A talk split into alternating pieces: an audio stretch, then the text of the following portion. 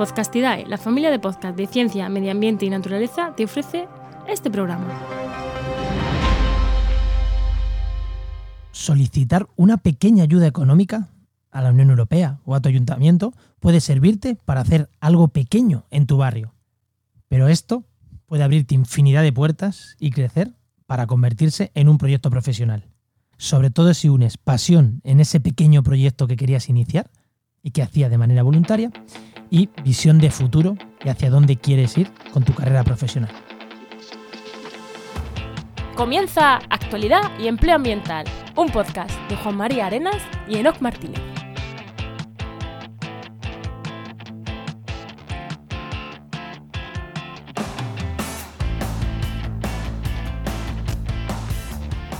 Hoy te traemos el programa 57 del martes 16 de junio de 2020. Yo soy Juan María Arenas.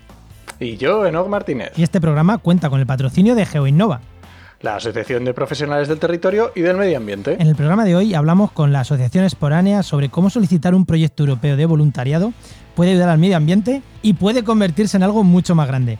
Pero antes, Enoch, antes de darle paso aquí a las chicas de Esporánea que las tenemos aquí esperando, ¿qué tal tu semana? Ah, muy bien, muy bien. Otra vez he vuelto a mi curro de funcionario. Ahora no tengo vida ya.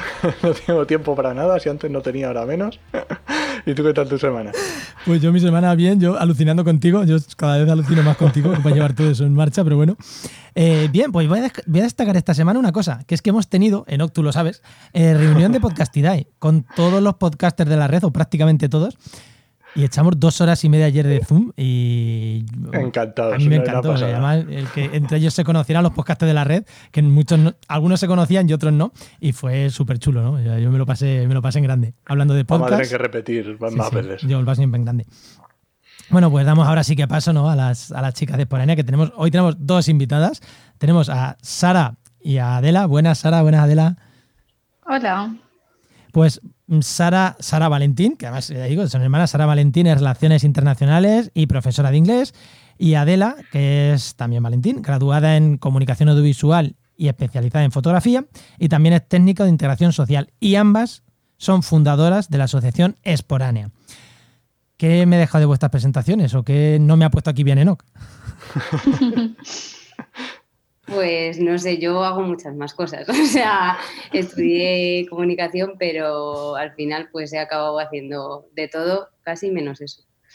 Y ahora mismo lo que una de las cosas que hago es eh, estoy intentando como hacer un proyecto personal de productos sostenibles y bueno, pues productos de higiene sostenible y nada, o sea, no sé cómo he acabado ahí. O sea, que además te añado emprendedora. Te voy a añadir a emprendedora. Venga. y, Sara, ¿a ti qué te añado? Eh, a mí, bueno, eh, estudié Relaciones Internacionales, tampoco me dedico a ello. Eh, hasta antes de la pandemia era profesora de inglés, ahora después ya no. Y, bueno, pues me estoy formando en género, por ejemplo, es algo que estoy haciendo ahora y, nada. Muchas cosas también. ahora, Ahora entraremos, ahora, profundizaremos más en la parte profesional. Pero bueno, vamos, vamos con, la, con la sección de empleo, ¿no? Venga, vamos allá.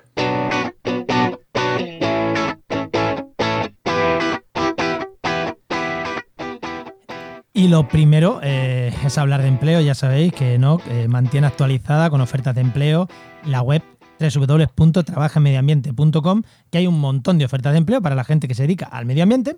¿Y cuántas tenemos, Enoch? Pues ahora mismo que he mirado un poquito antes y tenemos 155 ofertas de empleo disponibles. Bueno, ahora sí que se nota que va subiendo. ya sabéis que es empleo público y privado, que está disponible todas las ofertas de la primera a la última y que las revisamos una vez a la semana. ¿Y qué destacamos esta semana de las ofertas? Pues esta semana vamos a destacar, como otras veces, el empleo eh, público. ¿Por qué?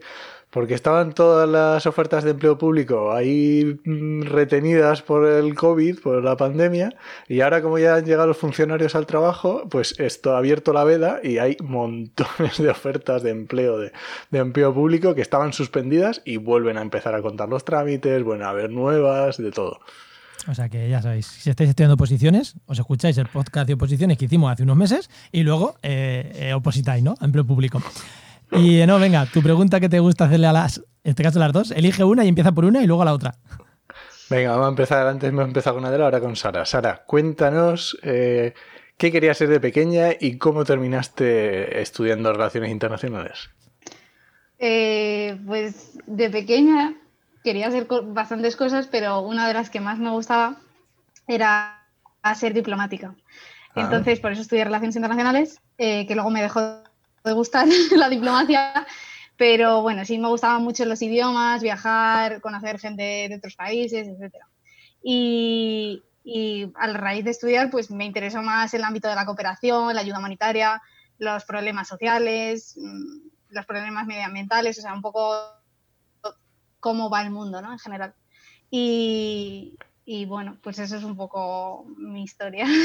¿Y cuál es el, hacia dónde lo estás, o sea, hacia dónde lo estás orientando?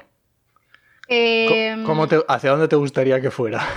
Sí, hacia dónde me gustaría, sí. De momento está un poco orientado, pero bueno, me gusta mucho la gestión de proyectos, por ejemplo, que sí que, es como una rama bastante, o sea, se puede, se puede unir bastante las relaciones internacionales con proyectos europeos, proyectos internacionales y, bueno, se puede tirar un poco por ahí. Muy bien. Y ahora, ahora vamos a hablar mucho de eso, que por eso os hemos tenido, por eso os hemos traído aquí. Y Adela, cuéntame, a ver. pues yo he querido ser de todo, desde arqueóloga, pintora, de todo. Y sí que es verdad que en los últimos años de bachillerato eh, me empezó a llamar la atención más el tema del audiovisual y la fotografía y se me ocurrió que para ser fotógrafa podía estudiar comunicación audiovisual. No lo hagáis. Eso, justo te iba a preguntar eso. entonces, bueno, sí que es verdad que la carrera empecé como a orientarme más al cine y aprendí mucho sobre cine y en principio pues como que quería dedicarme a ello. Y al final pues eh, salí de la carrera, no encontré un trabajo estable y me metí a hacer integración social, que es un FP superior me gustó mucho y he estado trabajando de, educadora y también he estado trabajando pues de lo que me ha salido de monitora de campamento, de un poco de todo. Una pregunta, eh, porque esto ocurre muchas veces. ¿Cómo es lo de meterse a hacer una FP después de haber hecho la carrera? ¿Te supuso, no, ya de eh, difícil o fácil, sino a ti, el, el cambio de mentalidad, cómo fue? Eh, en realidad creo que fue una buena decisión hacer primero, o sea, bueno, no una buena decisión, pero sí que es verdad que yo ya venía con una idea de la universidad de si quieres aprender realmente cosas útiles, tienes que buscarte tú la vida, o sea, mm, tienes que buscar más allá de lo que de las cosas que te dan en la universidad. Entonces sí que llevaba ese aprendizaje y lo aproveché mucho y entonces en una clase de 20 personas que éramos en la FP, que fue increíble pasar de 70 a 20, el, aprendizaje con los profesores era mucho más cercano y entonces pues yo ganaba las dos cosas, el aprender fuera, que yo buscaba un montón de información fuera y aparte tenía el apoyo de los profesores. Entonces pues sí que a mí, no sé, es que me encantó, el FP me gustó mucho, realmente. Yo, creo que no. Llevamos una rachita los últimos programas de traer gente con FP y hablando maravillas del FP. Sí, sí, sí, sí, sí. Y, despotricando, y por contra, despotricando de las ciencias de los doctorados. O sea, llevamos una marcha.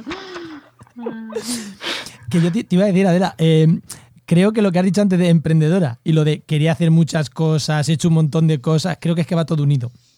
Creo que la gente que, le gusta todo y que toca todos los palos, al final termina montándose su proyecto porque es como yo quiero hacer de todo. Y además quiero ser autónomo y hacer de todo, desde hacer mis facturas hasta. Creo que tiene mucho que ver con eso, al final, donde he acabado. O sea, con que me gustan muchas cosas y que tengo curiosidad por todo. Y al final sí que buscas la forma de aunar los ámbitos que hayas estudiado. O sea, la comunicación me sigue aportando mucho en los proyectos y yo tiro de fotografía, de audio, de vídeo para hacer toda la comunicación de todos mis proyectos. ¿Faltaría más? Estaría bueno. Estaría bueno. Bueno, ¿algo más de nuevo pasamos? Nah, yo creo que está muy bien. Por lo menos ya tenemos un. Pues vamos con el, vamos con el tema entonces.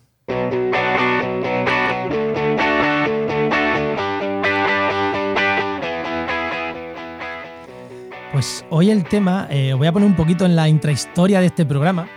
Allá por septiembre del 2019, recordar, estamos en junio de 2020, eh, en un congreso de, conservación de la biodiversidad coincidí con Belén, que Belén era compañera, compañera vuestra ¿no? en, de la asociación, ahora Asociación Esporeana, en aquel momento no era en asociación, y hablaba de un proyecto que a mí me pareció muy chulo, que se llamaba, si no recuerdo mal, eh, Conciencia Madrid. yo a la chica le dije a Belén, oye Belén, ¿por qué no te vienes a actualidad y empleo ambiental y nos lo cuentas? Eso se quedó ahí, sí, voy a ir, ahí se quedó. Como tanta gente de aquel conservío se quedó ahí parada, yo tiré un montón de china y pocas recogieron, pero la semana pasada Belén me llamó y me dijo, eh, Juan, ¿te acuerdas de mí que soy? Dije, por supuesto. Me dijo, ¿sigue en pie del programa? Y le dije, "Mm, por supuesto. Así que lo único que le di una vuelta, le dije, mira, nos vais a hablar de dos proyectos que tenéis ahora en marcha, que es Econciencia Madrid y Espacio Menos y Espacio Menos. Pero no vamos a hablar de esos proyectos, que también nos vais a contar qué son esos proyectos, pero vamos a profundizar más en la parte de cómo se piden, cómo se hacen. Así que eh, vamos a profundizar un poquito en los proyectos. Pero claro, antes de profundizar en la parte de cómo se financian, cómo se consiguen, cuál es la asociación exporánea o qué es una asociación en general, contarnos brevemente qué son estos dos proyectos. El primero, el, el que me el que escuché, el primero que escuché yo, que era el de Econciencia Madrid, pues contarme una de las dos qué era ese proyecto o qué es ese proyecto. Vale, si quieres lo cuento yo. Sí. Eh, Conciencia Madrid ya, o sea, es un proyecto finalizado, entonces podemos hablar de él en pasado, que no le va a doler. Eh, entonces, nada, bueno, básicamente era un proyecto en el que hacíamos concienciación medioambiental a través de talleres prácticos. Y eran talleres en Madrid, o sea, era en nuestra comunidad local, digamos. Y hicimos varios talleres de, de concienciación a, a través de la elaboración de productos de higiene, de reutilización de objetos, sea que sí que iba más a la concienciación, pero lo hacíamos con herramientas prácticas. Y bueno, eran grupos de adultos, no era para niños, eran adultos y más o menos venían unos 20, 20 personas a cada taller y hacíamos eh, uno cada dos semanas o una cosa así. Creo, creo recordar que creo recordar eso, lo de los adultos, que, me, que a mí me llamó, me llamó la atención, porque normalmente estos proyectos siempre son para niños. No, Y, este y, y ver a que. Y la idea también, Sí, sí, sí, Sara, Sara. No, por aportar una cosa más, eh, como el subtítulo de- del, del proyecto era Creando comunidades sin plástico, la idea era gestionar, bueno, no gestionar, sino crear como una red en Madrid, que aunque es muy grande, pero alguna pequeña comunidad queríamos crear de gente concienciada, y entonces ahí aunar espacios en Madrid que nos cedieran el espacio, eh, participantes que estuvieran interesados en el tema y otras asociaciones que pudieran apoyarnos con otro tipo de actividades que hicimos aparte de los talleres, como eran visitas a centros, visitas guiadas, etcétera, etcétera. Entonces sí que una de las grandes metas que nos pusimos y que conseguimos fue crear esta red de personas concienciadas que trabajaron en, en red durante lo que duró el, el proyecto. Qué bueno. Y, y antes de entrar en, los proyectos, porque son muy parecidos en cuanto a financiación y demás, ¿qué es el otro proyecto que tenéis actualmente? Porque ahora tenéis otro proyecto activo que es el Espacio Menos, ¿no? Vale. Sí. Claro, el espacio menos, eh, como su nombre indica, era, iba a ser un espacio físico en el que viniera gente. O sea, no íbamos nosotras ya a los centros, como el año pasado con Econciencia, sino que la gente venía a nosotras a experimentar y a hacer como incluso a crear proyectos de sostenibilidad en el espacio.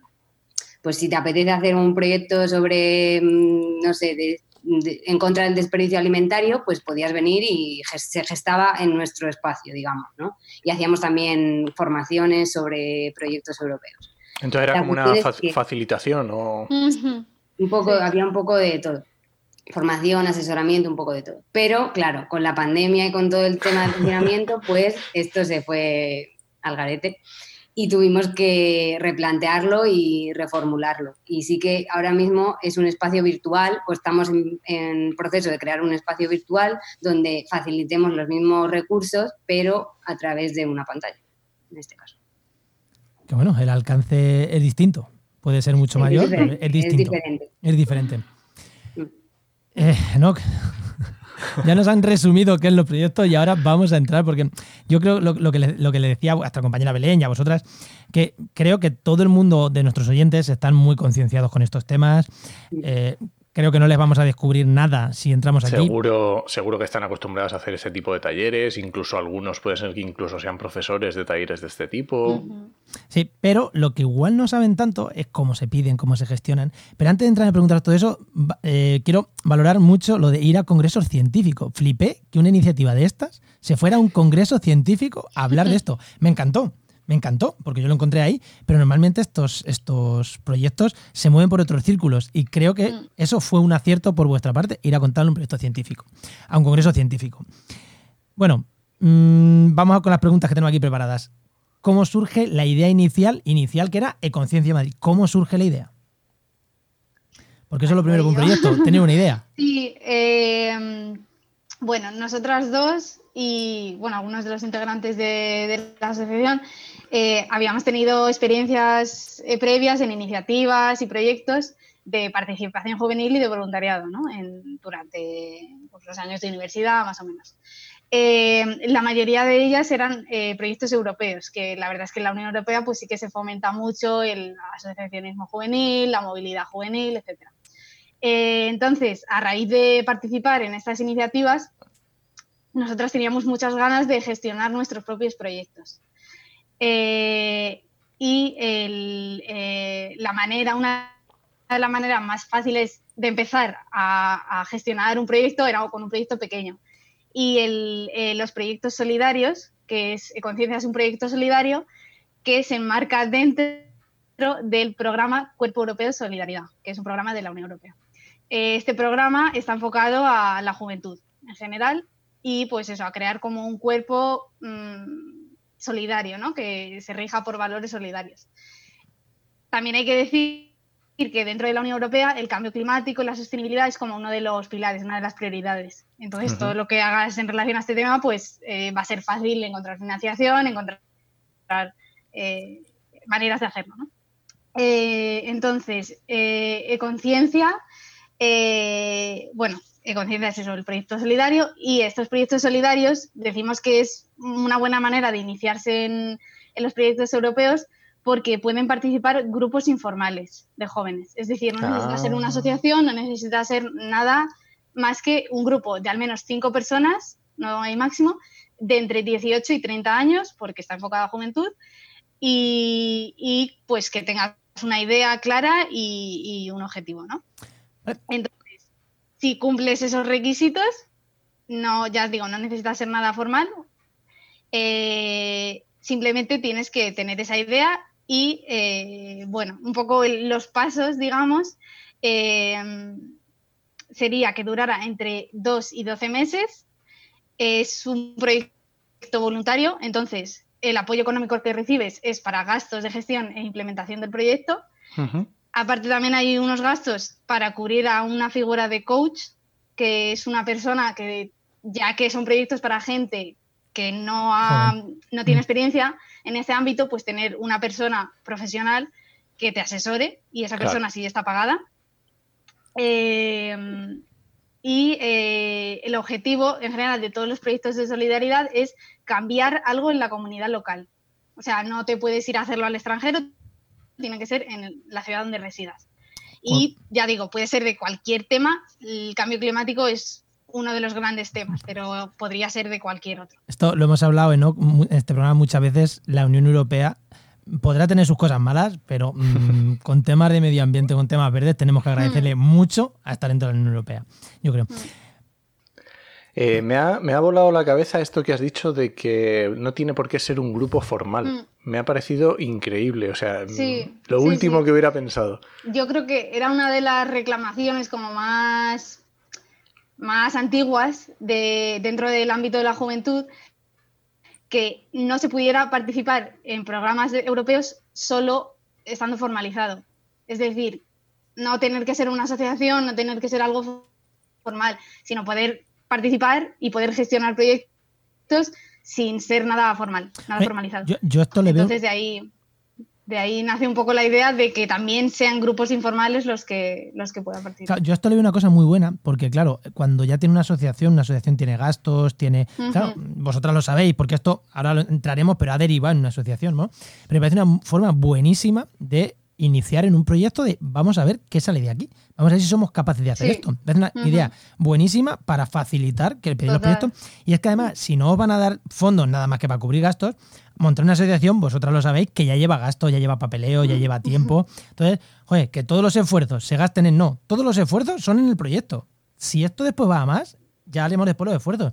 Pero es verdad que muchas veces para pedir algo hay que dar tantas vueltas que al final ni se pide Sí, y terminan gestionando estas ayudas los mismos grupos grandes, las asociaciones grandes, Claro, ONGs grandes. sí. tal. Por ahí me parece, lo que dice no, me parece genial este tipo de, este tipo de ayudas. ¿Vale? Y Sí, para incentivar un poco grupos de gente joven, ¿no? Que pues es complicado empezar, ¿no? Porque no tienes experiencia, porque no tienes recursos, pues es una manera de incentivar este tipo de participación de las personas más jóvenes y personas que en general no tengan experiencia. Sí es verdad que al ser proyectos más informales son más pequeños, pero bueno, si, si vas haciendo cosas y vas moviéndote cada vez a proyectos más grandes, pues al final puedes llegar al mismo, al Va. mismo sitio. Y una pregunta, el primer proyecto, ya habéis dicho que efectivamente lo hicisteis en este sentido.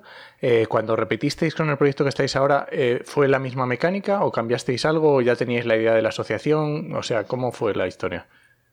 A ver, eh, la cuestión es que, claro, la asociación tarda un tiempo en, en ser eh, registrada y en que te admitan todos los documentos y en que te den el ok de que ya eres una asociación. Y aparte luego pues tienes que hacer más cosas, ¿no? Pero la cuestión es que cuando queríamos solicitar el segundo proyecto no teníamos la Todavía. asociación ya eh, aceptada como tal.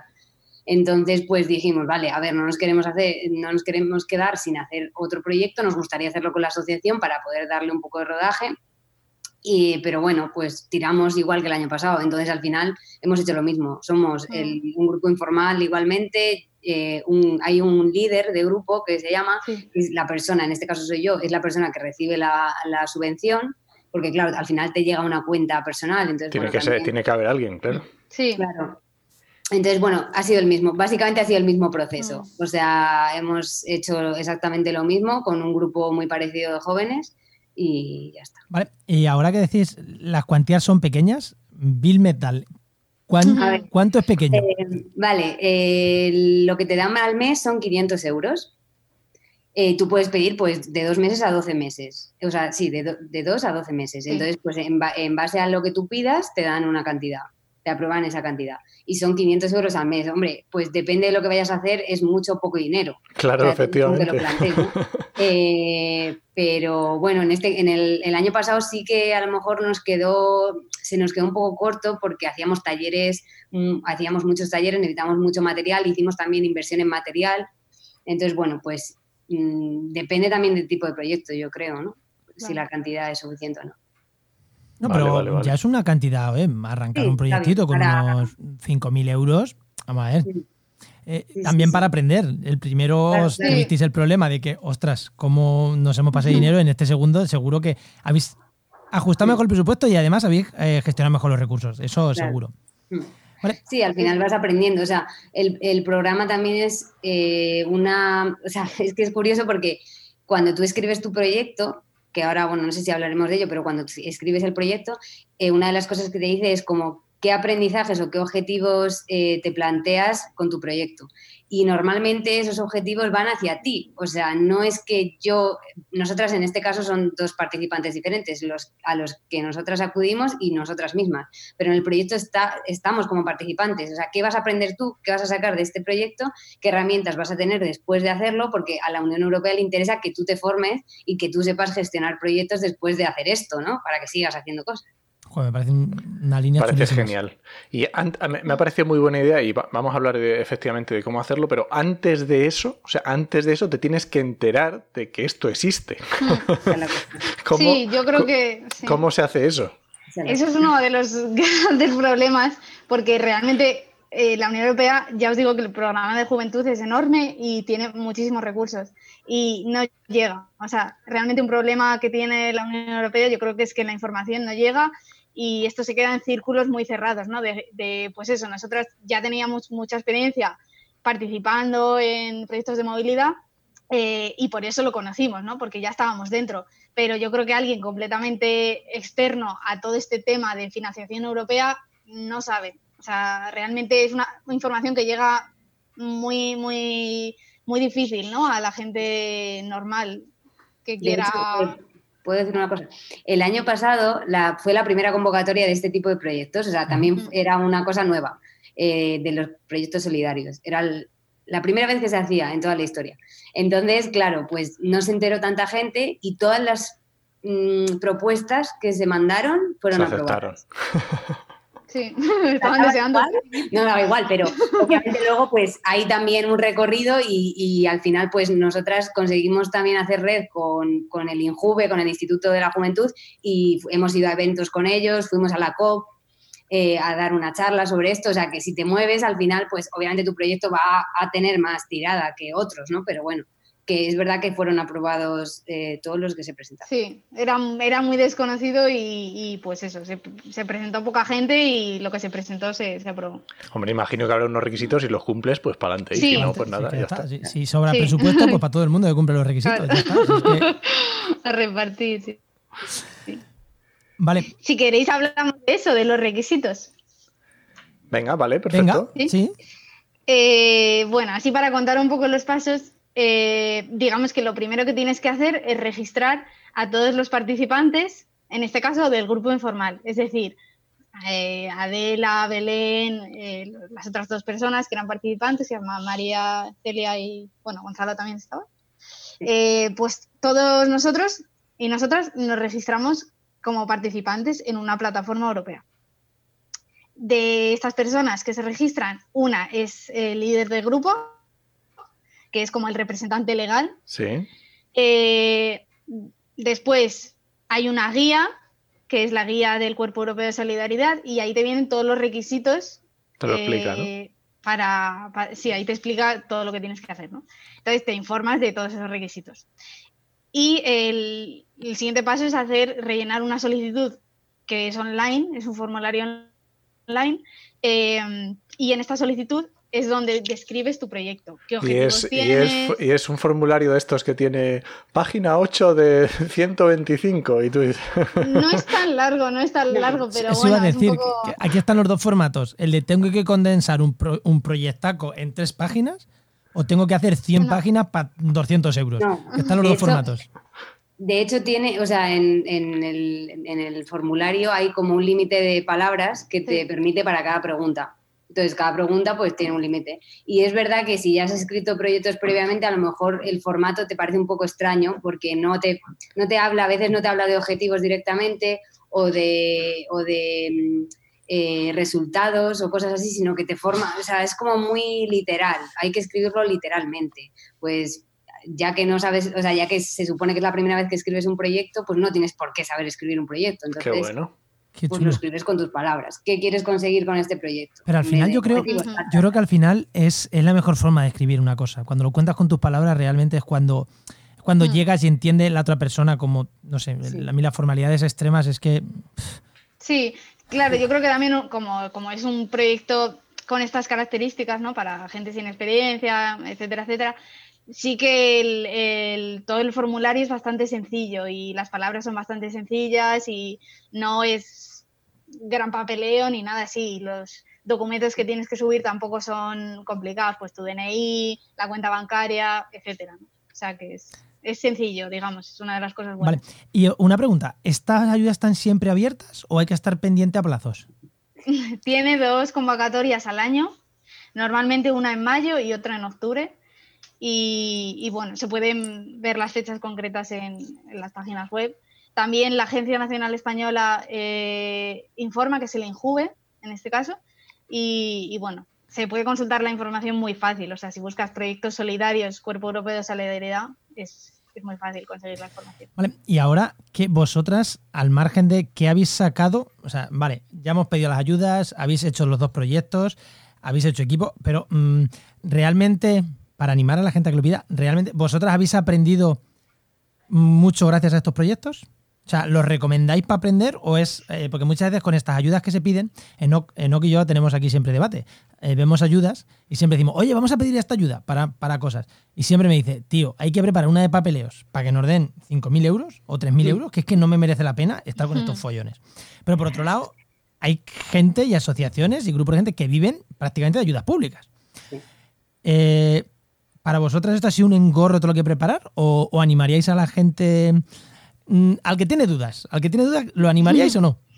A ver, Claro, o sea, yo creo que sí, por supuesto, la respuesta es que sí, pero es cierto que tienes también que ir con la idea de que a lo mejor pues tienes que darte un paseíto al Injuve cada una vez al mes porque hay un papel que falta o porque hay algo que, o sea, que son cosas que pasan, ¿no? Luego también es la forma que tú te lo tomes y la forma en que tú lo gestiones, pero en cuanto a papeleo y documentación, yo no creo que sea una subvención que requiera mucha parte burocrática para nada. O sea, es una, cosa de las, es una de las cosas buenas que tiene, que no requiere aquí un papeleo excepcional.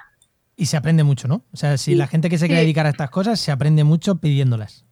Claro, sí, yo creo que sí. Sí, sí, aprendes a hacer todo, ¿no? Porque al fin y al cabo eh, puedes tener esta figura de coach, pero una de las cosas también buenas del programa es que tienes libertad para elegir sobre qué tema lo quieres hacer, qué actividades quieres hacer, cómo las quieres hacer, cómo de largas. O sea, tienes libertad para todo, no tienes unos requisitos estrictos de tienes que mm, hacer talleres con gente. No, o sea, tú puedes usar el dinero para comprar material, puedes usar el dinero para fabricar máquinas para reciclar plástico, o sea, puedes usarlo para lo que quieras, tienes total libertad. Entonces, aprendes un poco a hacer todo, ¿no? Pues eso, nosotros hacíamos la comunicación, el contacto con los centros, el contacto con participantes, el contacto con la prensa, o sea, hacíamos de todo y la verdad es que es bueno porque, porque ganas mucho, ¿no? En experiencia y, sin duda. Y obviamente, por lo que estés contando, eh, es muy interesante por el tema del aprendizaje que se conlleva y todo. Obviamente,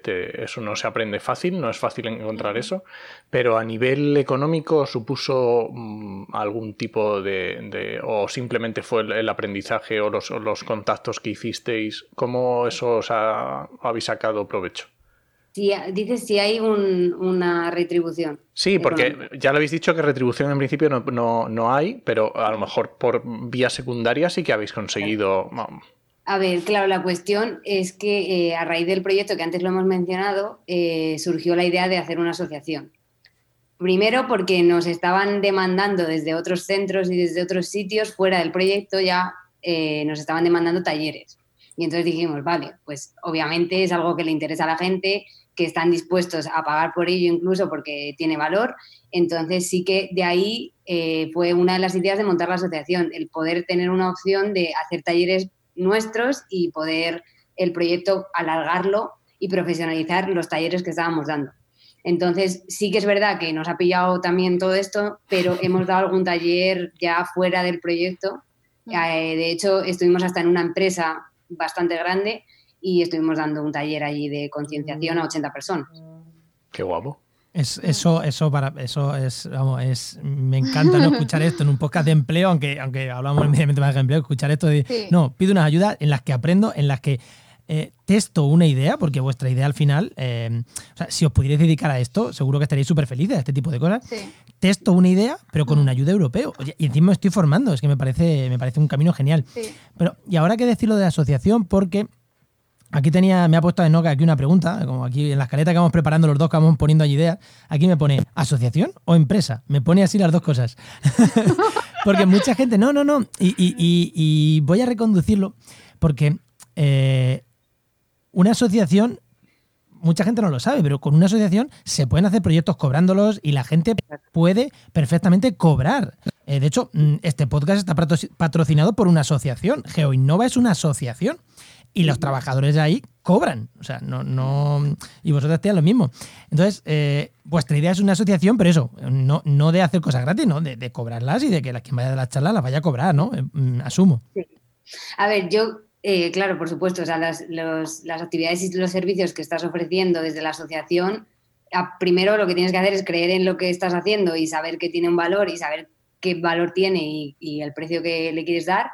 Eh, y luego, o sea, es muy importante tener una red y un y contactos. O sea, al final te tienes que mover por eso. Y es verdad que no es fácil eh, que en una asociación todo el mundo tenga un sueldo fijo. Yo no creo que eso sea fácil, pues yo no lo veo muy fácil pero, pero es posible. O sea, en la asociación el único, lo único, el único requisito es que es sin ánimo de lucro, o sea, que no te puedes lucrar con ello, pero sí que puedes percibir un salario, por supuesto, claro, estoy haciendo un trabajo, ¿no? No, puedes repartir dividendos. Con el lucrar es repartir dividendos. beneficios y decir, ah, pues no lo repartimos. No, eso no. Pero todo lo demás es, o sea, es una entidad eh, legal. Sí. como otra. También otra de las ideas de formalizarnos como asociación es para eh, gestionar otro tipo de proyectos europeos más grandes, que son los que están dentro del programa Erasmus Plus. Erasmus Ah. Plus es un programa que se conoce mucho por el Erasmus universitario, pero en realidad engloba otras muchísimas cosas más. Eh, y Erasmus Plus, digamos que son proyectos de movilidad por aprendizaje, es decir, que sí son proyectos internacionales. No puedes hacer nada en tu país de origen, eh, sino que tienes que tener socios internacionales y proyectos internacionales en general. Y Erasmus Plus sí que te permite profesionalizarte, ¿no? O sea, trabajar como gestor de proyectos, como formador o formadora y, y vivir de ello, ¿no? De hecho, hay mucha gente que sí que vive haciendo proyectos eh, de Erasmus Plus. Y, pues una de las ideas, porque en Erasmus Plus no puedes ser un grupo informal, pues una de las ideas era tener una asociación para hacer proyectos más grandes. ¿Vale? Y como, por igual la gente que nos está escuchando, eh, ¿qué requisitos lleva montar una asociación así rápidamente? O sea, que alguien que esté pensando ahora mismo de montar una asociación, ¿qué requisitos lleva así rápidamente? ¿Podéis contarlo así? ¿Se- ¿Puede contarse rápido o no? Sí, se puede resumir mucho, mucho, mucho, pero sí se puede. Eh, básicamente tienes que ser mínimo tres personas, tres socios, que quieran hacer algo que, y, que, y que quieran acordar algo en base a unos objetivos. Y eso, ese acuerdo en base a unos objetivos que tú quieres cumplir con la asociación, se reflejan en, un esta- en los, Los estatutos, de una ¿no? asociación. Entonces, tú vas a Internet, que hay modelos de estatutos, incluso en la página del Ministerio del Interior hay unos modelos, eh, te descargas los modelos si es que no sabes cómo hacerlos y los rellenas. Entonces, eh, en los estatutos está recogido objetivos, eh, cómo se gestiona, cómo, o sea, cómo es el mecanismo interno de la asociación, cómo se votan las cosas, cómo se llegan a acuerdos, cómo, todo eso está en los estatutos. Eh, los escribes, luego tienes el acta fundacional, que es, pues, yo firmo aquí como que ah, estoy de acuerdo con estos estatutos que hemos dicho que vamos a cumplir. Y, y ese papeleo, toda esa documentación, la presentas en un registro, en el registro de asociaciones. Entonces, sí que lo único así un poco curioso es que puedes hacerlo en ámbito nacional o autonómico. O sea, mi asociación puede ser de ámbito estatal o de ámbito autonómico. Simplemente es según donde quieras desarrollar tus actividades. Y, ya está, o sea, coges toda esa documentación. Hay una, también un, un documento que son las tasas de inscripción de la asociación, que son unos 40 euros. eh, y vas con todo eso al registro, presentas todo el papeleo y bueno, pues esperas a que quieran darte una respuesta. Sí. Bueno, y, la y, y, mm, los estatutos de la asociación, esto también lo digo porque lo conozco, eh, pueden ser muy pequeñitos o puedes currártelos muchísimo. O sea que la gente puede, o sea que te lo puedes hacer muy sencillito o, o tremendamente complejo. Exacto. Y luego hay O que. sea, puedes coger tal cual lo- los- el modelo que hay y copiarlo tal cual si estás de acuerdo y si quieres hacerlo como está ahí, ¿por qué no? O sea, podrías hacerlo. Obviamente, pues conviene que sepas bien cómo quieres que funcione luego tu asociación y que esté de acuerdo con ese funcionamiento, ¿no? Pero bueno, pues sí, es bastante. Y para, para esta, eh, centrándonos en el los objetivos que vosotros habéis seguido, ¿no? Y, y el, el modelo que vosotros habéis pensado y los objetivos que teníais. ¿Qué equipo se necesita? O sea, ¿qué personas? Qué, ¿Con qué habilidades? ¿Cómo, cómo habéis gestionado esto? ¿Cómo habéis los- las personas que componéis el grupo? mm, ¿Era más que unos amigos o era solo porque o, o uno esto era como el- los cuatro fantásticos que cada uno sabe hacer una cosa? O cómo? A ver, eso, eso es interesante y no sé si lo hemos evaluado, si hemos llegado a evaluarlo con la suficiente profundidad como para contestar a la pregunta, porque es verdad que a veces tú mismo no sabes qué herramientas y qué recursos y qué conocimientos tienes hasta que lo pones en práctica. Eh, es verdad que eh, todas las personas que formamos, tanto los proyectos como la, la asociación, tenemos eh, bastante recorrido en el ámbito educativo, en el ámbito de la dinamización social, o sea, como que nos hemos movido en esos ámbitos. Y había incluso gente de, que, que nos ayudó en, en el proyecto anterior, en el Conciencia Madrid, que tenía eh, experiencia en escribir proyectos. Entonces, bueno, pues obviamente si tienes personas que saben escribir proyectos, que saben implementarlos porque tienen, han hecho trato con, o sea, han estado tratando con personas, tienen experiencia en dinamización y pues no sé, lo tienes todo. O sea, sí que es verdad que nuestro equipo era muy, muy completo. O sea, ¿por qué no? Vamos a tirarnos flores. y luego aparte, o sea, es que aparte, claro, mi hermana, por ejemplo, Sara, eh, sabe idiomas. Entonces, es verdad que antes no lo hemos dicho que en, la, en el formulario que te piden para el proyecto de, Solidarity Projects, eh, tienes que hacer, es una tontería, ¿vale? Pero tienes que traducir al inglés como un resumen, hacer un resumen del proyecto en inglés. Una tontería, pero tienes que hacerlo. Entonces, pues, si tienes a alguien que sabe inglés, que traduce bien, ¿verdad? Pues ala, pues ya está. a mí eso me, encantó, justo hilando con lo que decía, ¿no? Me encantó cuando eh, conmigo habló Belén, pero eh, que Belén, si no me equivoco, es bióloga, ¿no? Sí. Vale, conmigo habló Belén y cuando le dije del tema de lo que íbamos a tratar, me dijo, pues entonces van a venir eh, Adela y Sara, que una es comunicación, la otra relaciones internacionales, de proyectos, y dije, joder, qué guay, porque mm, normalmente estos proyectos es cuatro amigos biólogos de la carrera que han montado algo, y el problema está que son cuatro perfiles repetidos. Y vosotros mm, está chulo, ¿no? Y creo que es creo que aporta muchísimo valor cuando un proyecto se monta entre gente dispar. Con una, tenéis todos un hilo conductor, o sea, todos tenéis pues, una, visión de la vida, de la sostenibilidad, del estilo de vida, del lifestyle este que está tan de moda ahora, eh, común, pero, pero en formación sois cada uno de vuestra padre y vuestra madre. Y creo que eso es aporta muchísimo valor a un proyecto. es súper importante. O sea, de hecho es que Belén eh, no estaba al inicio del proyecto de Conciencia Madrid.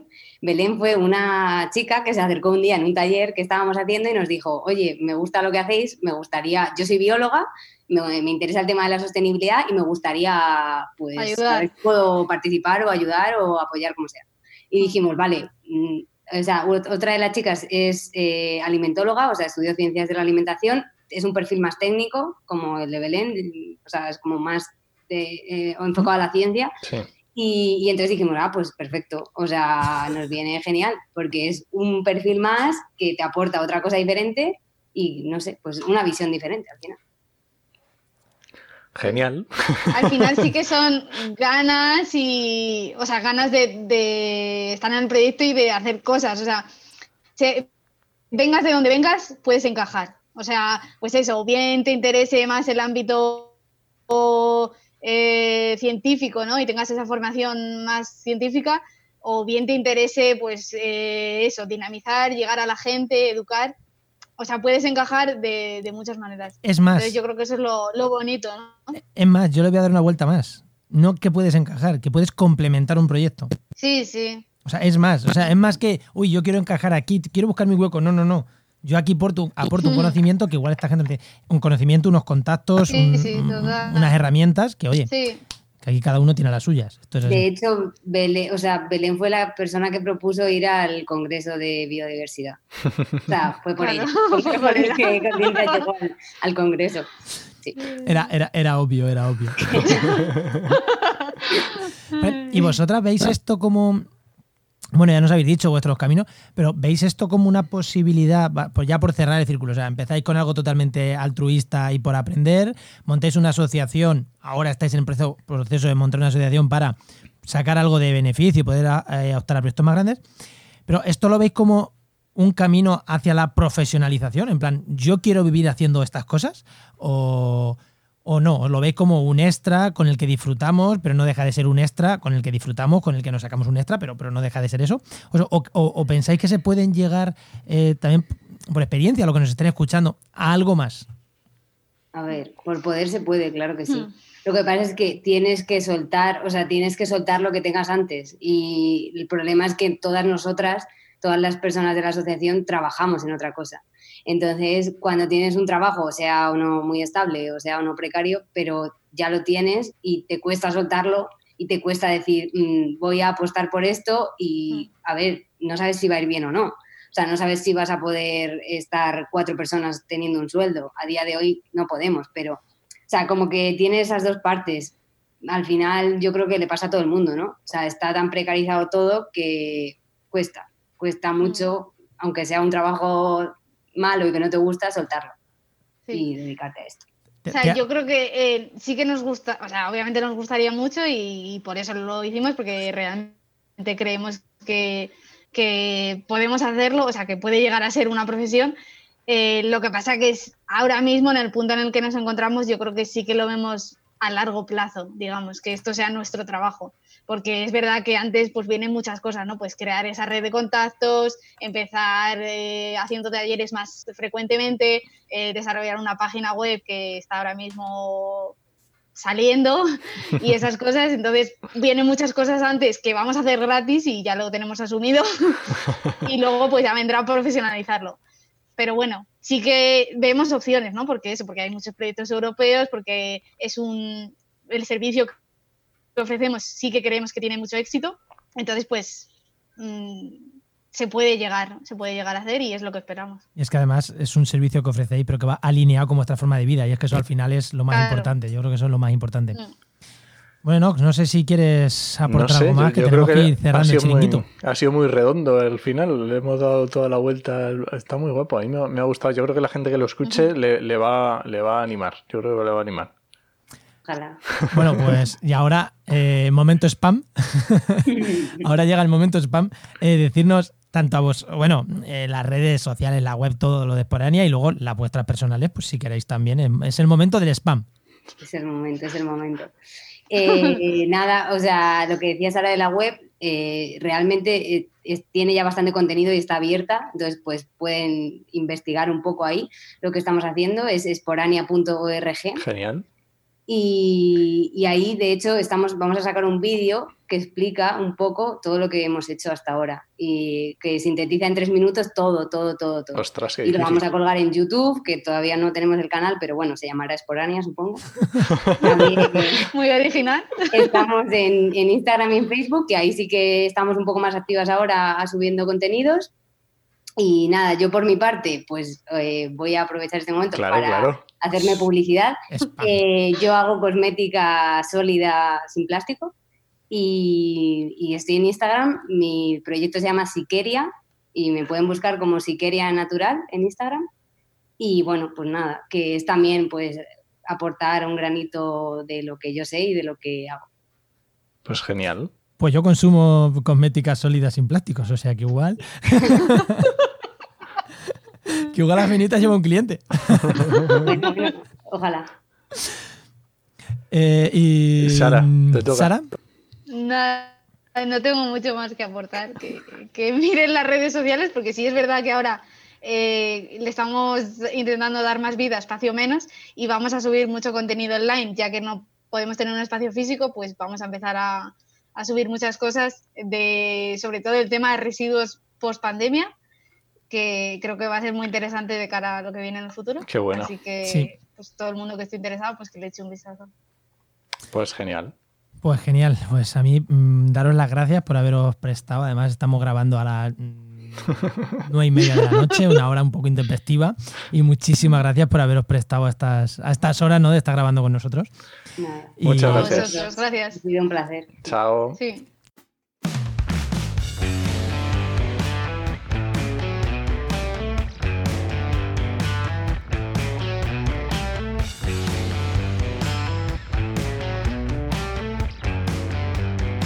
Pues seguimos con, el programa, seguimos con la sección de recomendaciones que siempre nos trae GeoInnova la Asociación de Profesionales del Territorio y del Medio Ambiente. Y que cada semana pues, nos traen un par de recursos pues súper útiles y súper interesantes para la gente que nos dedicamos a esto del medio ambiente.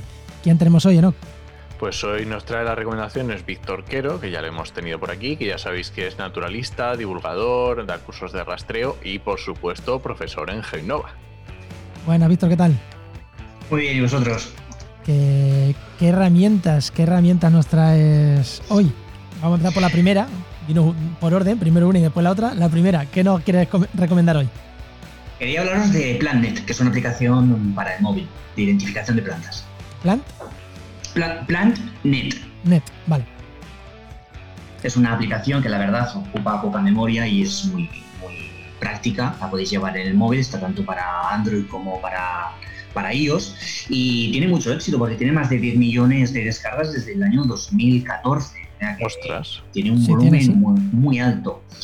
La verdad es que es una aplicación muy sencilla de usar, simplemente basta con hacerle una foto a una hoja o a una flor y te vuelca la identificación de esa planta.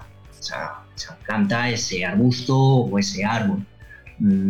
Mm, el único truco que puedes tener es que necesitas un fondo relativamente homogéneo para que identifique bien cómo es la hoja o cómo es, la flor, pero eso no hace falta ni arrancar la flor ni arrancar la hoja, simplemente poniendo la mano por debajo del fondo ya se puede, ya se puede optar a una foto suficientemente buena como para que te dé buena identificación.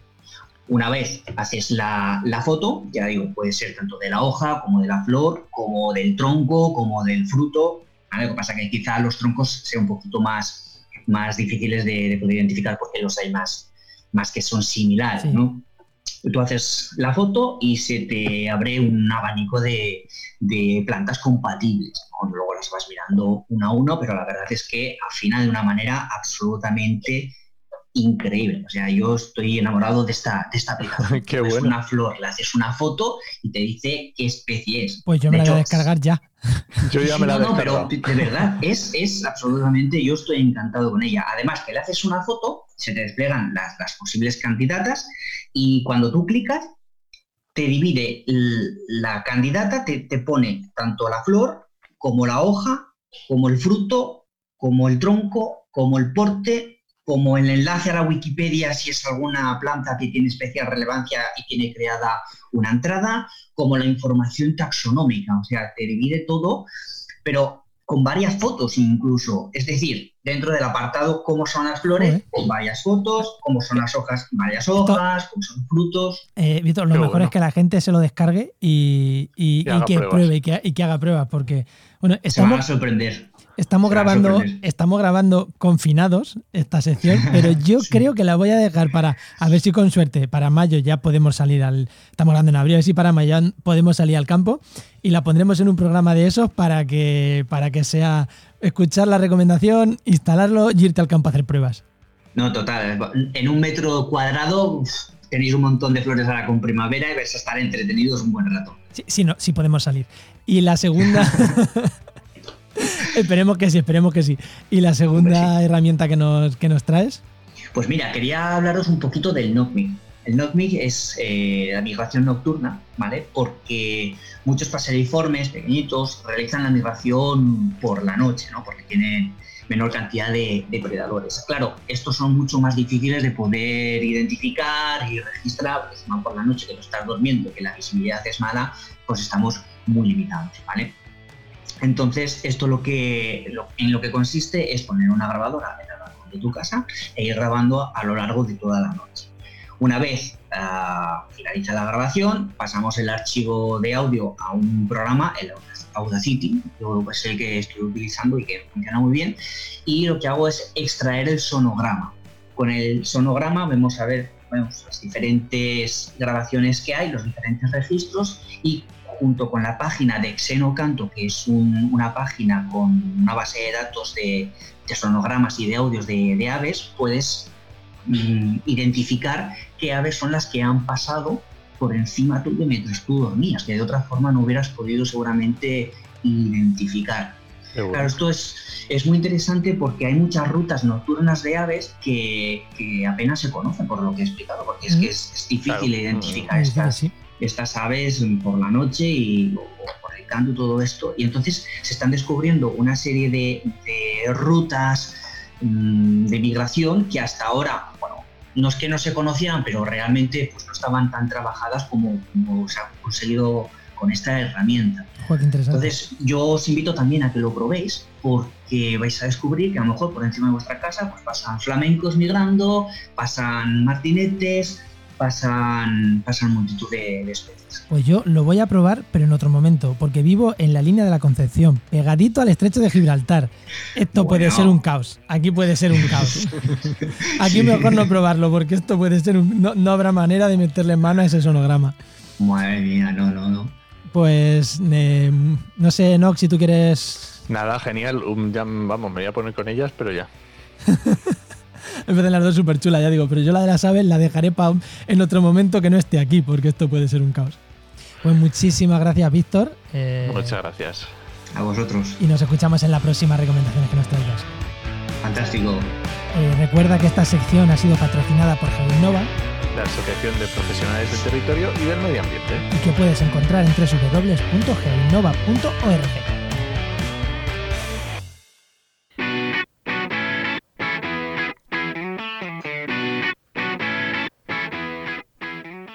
Enoch, nos vamos con el networking, que ya nos han hablado algo. Ya habéis ¿no? escuchado, ya habéis escuchado las invitadas de hoy, que es muy importante lo de hacer contactos. Pues mm, no hay más que hacerlo, aplicarse el cuento. ¿Que ahora es más difícil? Sí. Pero bueno, oye, eh, Bueno. online, No, ahora, tienes, ahora puedes hacer contactos con gente de todo el mundo. efectivamente. Claro, es que ahora, piensa que ahora eh, los investigadores que normalmente es imposible hablar con ellos porque van a full, ahora a lo mejor están en su casa y no van tan a full. O, ¿sabes? Que, oye, que igual no es tan difícil ahora hacer contactos. Bueno, ahora ya estamos en el momento de la desescalada, ahora la gente está de cervezas, de bares, de campo. Ahora ya, ahora justo estos días es jo- jodido hacer contactos, ¿eh? Pero bueno, Que ya sabéis, utilizar los- las redes sociales para conseguir contactos y para, para conocer gente, que es muy interesante.